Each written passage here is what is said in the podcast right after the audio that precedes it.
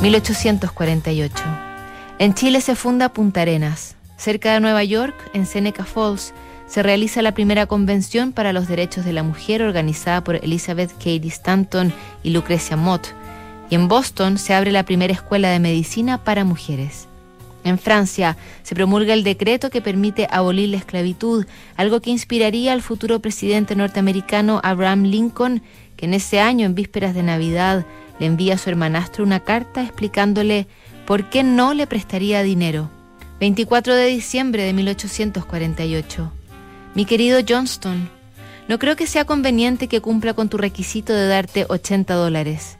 En diversas ocasiones, cuando te he ayudado, me has dicho que con eso te arreglarías, pero al poco tiempo te he encontrado en las mismas dificultades.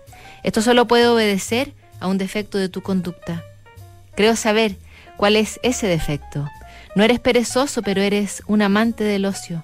Desde que te conozco, dudo que hayas consagrado un día entero al trabajo. No te disgusta demasiado el trabajo, pero no trabajas demasiado, simplemente porque no crees ganar mucho con ello. Tu dificultad radica en este mal hábito, el de desperdiciar el tiempo. Es muy importante para ti y más aún para tus hijos que rompas con ese hábito. Es más importante para ellos porque tienes más vida por delante y les resultará más fácil evitar el hábito del ocio antes de adquirirlo. Ahora necesitas dinero urgente y mi propuesta es que vayas a trabajar con el mayor empeño para alguien que pague por ello, que tus hijos se encarguen de la casa y de todo lo concerniente a la siembra, mientras tú vas a trabajar por el mejor sueldo que consigas. Y para asegurarte una justa recompensa por tu valor, ahora te prometo que por cada dólar que obtengas por tu trabajo y entre el corriente día y el primero de mayo, sea en contante o sonante o en descuentos de tu deuda, te daré otro dólar. De esta manera, si te contratan a 10 dólares mensuales, obtendrás de mí otros 10 dólares, ganando 20 dólares mensuales por tu trabajo.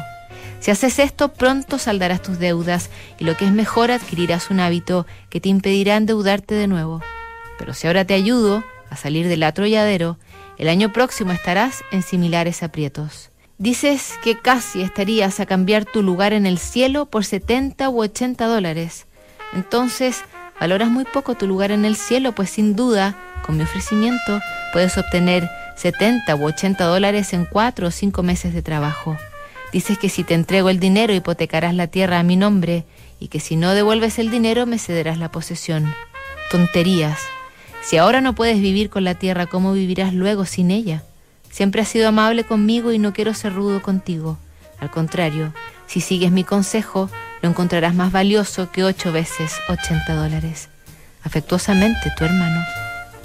Ese tono, ese afán aleccionador y por hacer lo correcto, lo conocería toda una nación luego de que Abraham Lincoln asumiera como presidente de Estados Unidos en 1861.